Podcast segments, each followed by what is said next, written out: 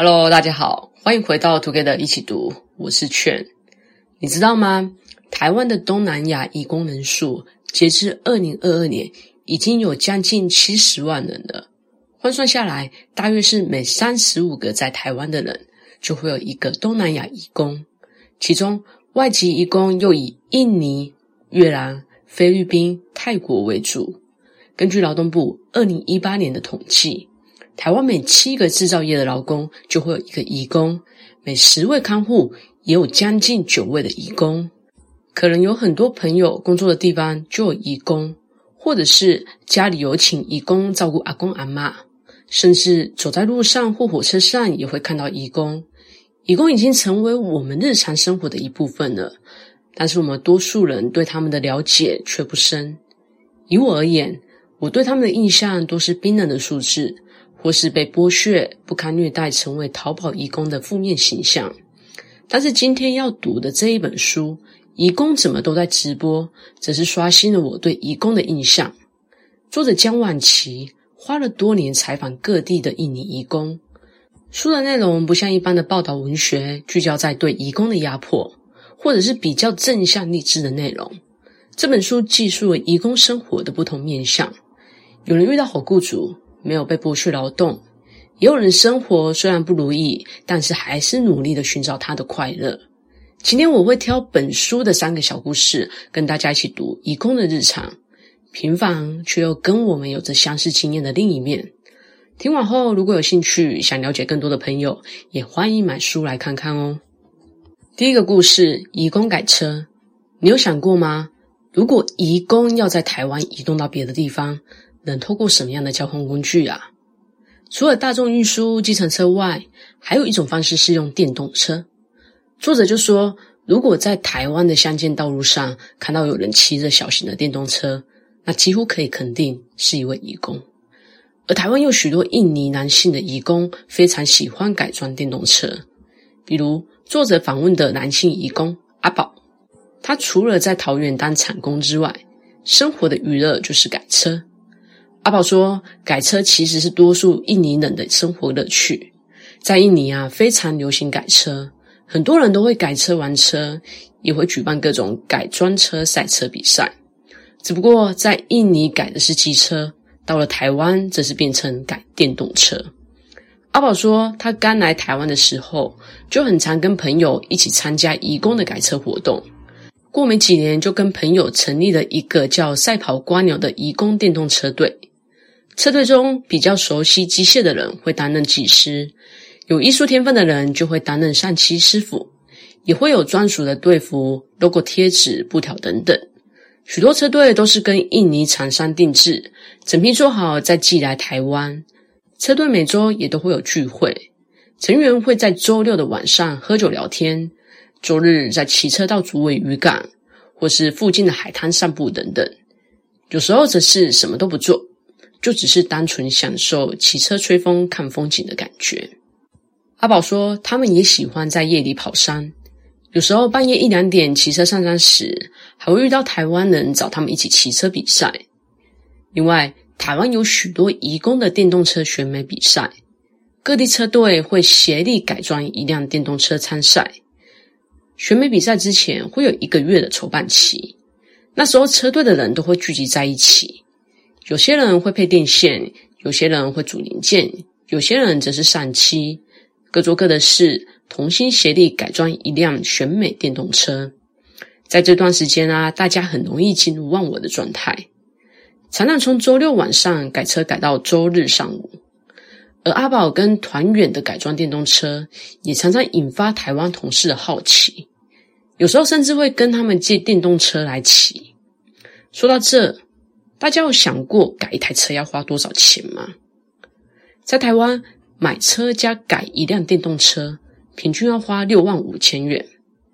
如果这台电动车还要改装来参加电动车的选美比赛，那就要花到十三万台币以上。这笔钱是一笔不小的开销，而且移工也不能长久居留在台湾。那为什么大家花这么多钱改一辆只能暂时骑的车呢？阿宝说，有在玩改装电动车的人，几乎都还没有结婚。因为单身比较没有那么多的家庭压力，这才玩得起。改车一方面是他们的兴趣，因为在台湾生活如果没有兴趣会很无聊；另一方面则是比起大众运输，骑自己的车还是比较方便。我在读完阿宝跟他朋友的故事之后，也想到身边喜欢改车的台湾朋友。我想，对喜欢改车的人来说，改车除了乐趣之外，背后还代表了身份认同跟寻找自由的渴望，而这些追寻是不分国界的。第二个故事，义工怎么都在直播？你曾经看过义工直播吗？你是否曾经好奇他们都在直播什么？又或者，当你看到义工直播时，你想到的是他们暴露被照顾者隐私、泄露工厂机密，还是对他们的搔首弄姿感到反感呢？作者说，他经常看到义工在直播，但大多数的时候都不懂义工他到底想要透过直播说些什么。于是他问了他的义工朋友，大家的回答是，他们希望别人看见自己在台湾生活得很好。他们会在直播间里展现自己很好的样子，透过那能公开观看，证明自己真的很好。比如作者的印尼朋友妮妮，在新北的戏子担任看护，她在台湾工作十二年了，换过十五位雇主。妮妮说，辛苦的时候不可以直播，直播是为了让家人知道她在台湾过得很好。他不直接讲电话跟他们说自己过得很好，而是让他们看，而且直播时还要化妆，要看起来漂亮有气色。而莎莉妈妈四十五岁了，她在北投照顾一对阿公阿嬷，平时她会带阿公阿嬷去医院拿药，还有复健。在走到医院的路上，莎莉妈妈常常开直播。莎莉妈妈条列了自己直播的原因，第一个是她在台湾生活得很好。照顾的阿公很健康。第二个是分享她照顾老人的方法给同乡。第三则是莎莉妈妈的朋友很多，她直播她带阿公阿嬷去复健还有看医生的路途，是要跟大家说我在忙，看我直播就好了。作者提到，其实没什么人看莎莉妈妈的直播，但她还是每天都在直播。他认为直播对义工来说比较像是工作时候的喘息。即使雇主再好，也需要透过直播暂时脱离现实，在网络世界中透透气。直播是义工生活的一部分，但义工的生活却跟工作又分不开。有时候被照顾者不一定知道他们被直播了。一位义工的雇主雅婷有跟照顾阿嬷的义工加脸书好友，他说有天看到阿嬷出现在义工的直播时，他的第一个反应是：我的阿嬷怎么会在你的直播里呀？阿妈一定不知道他被拍了，但后来又想，他自己不是也一样吗？会默默的拍阿妈。对雅婷来说，看到阿妈出现在直播里，除了冲击之外，她也觉得蛮开心的，因为她平时在台北工作，只有阿妈住院的时候才会回嘉义看看阿妈。那当她看到直播时，就好像阿妈在身边一样，也可以透过直播知道阿妈的身体是否健康，是否有力气碎碎念。当然，也有些人怕被遣返，不敢让雇主或者是被照顾者知道自己在直播。但即使偷偷摸摸，他们也要直播，因为对义工来说，手机是抒发情感的出口。根据劳动部二零一九年的统计，近九成的外籍看护工无法固定休假，仅有五成有部分的放假，而有三成四的看护工则是不曾放假。在这样的劳动环境下，义工的人身自由受到限制，用手机直播成为交换资讯、人际沟通、自我抒发的出口。对义工来说，直播时他可以说话，表达自己，而在那一刻，他不是一枚劳动力，而是一个完整的人，能发出自己的声音。第三个故事：义工的爱情。我们每个人都有建立亲密关系的需求。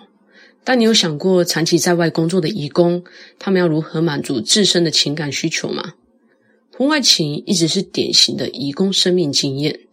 对远在异地的移工来说，家乡的丈夫、妻子出轨，或者是移工们在台湾有一位暂时的伴侣现象是非常常见的。作者就访谈了英塔利跟阿飞两位印尼朋友，带我们了解印尼男女在面对那些情感背后的原因。英塔利是一位四十五岁的女性，除了经历过自己的，也看过很多印尼女孩的感情。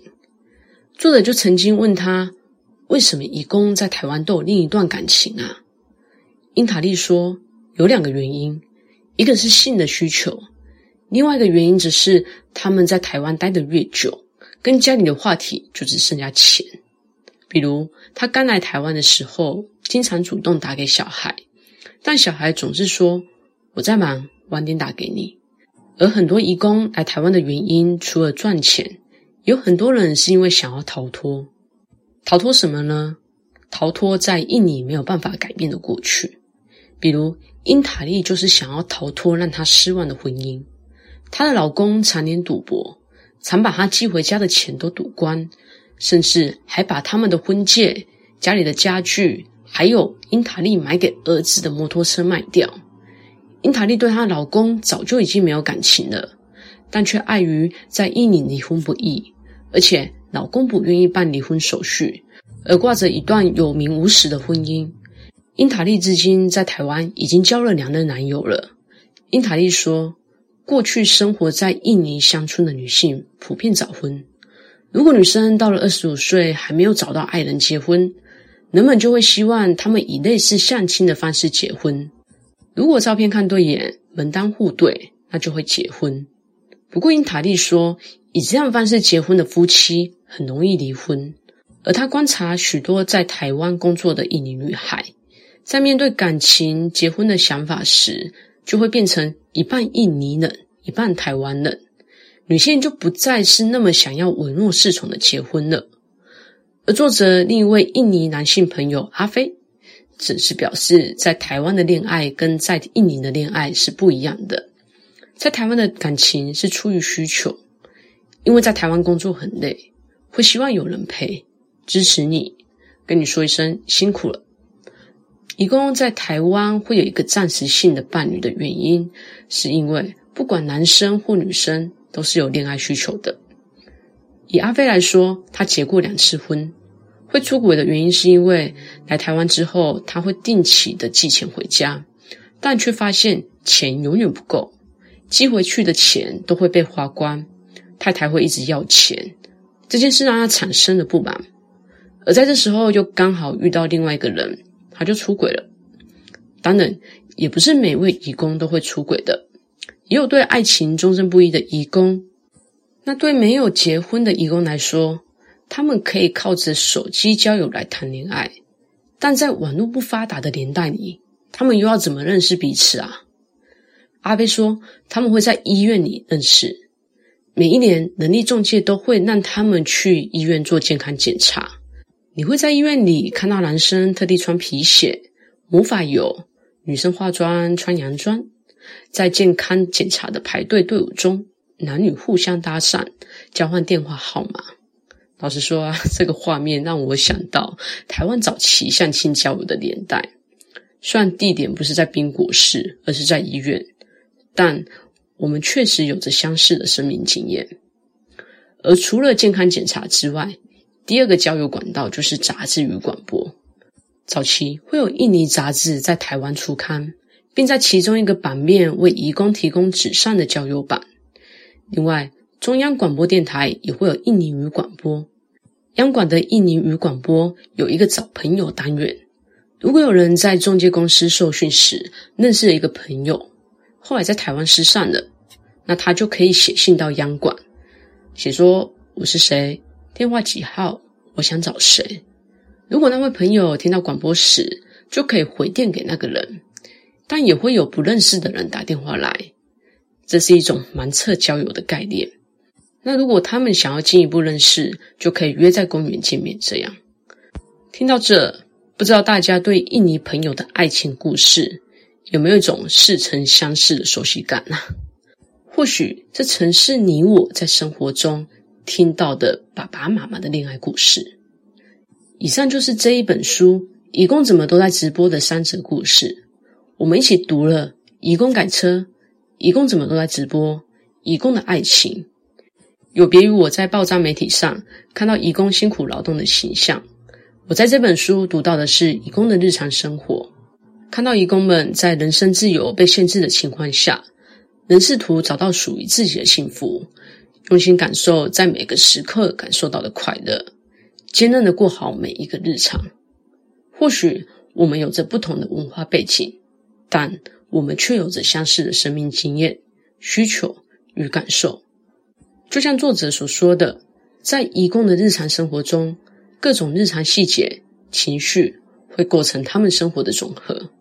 当我们读着这些总和，回到个人与日常时，最后也会发现，啊，那也是我，跟我们一样平凡又深刻的生活着。希望你会喜欢这一集的内容。如果喜欢我们的节目，也请给我们五星好评，并且推荐给你身边也喜欢阅读的朋友。也欢迎留言写下你对这一集的想法与意见。祝大家有个愉快美好的一天！Together 一起读，与你下次见。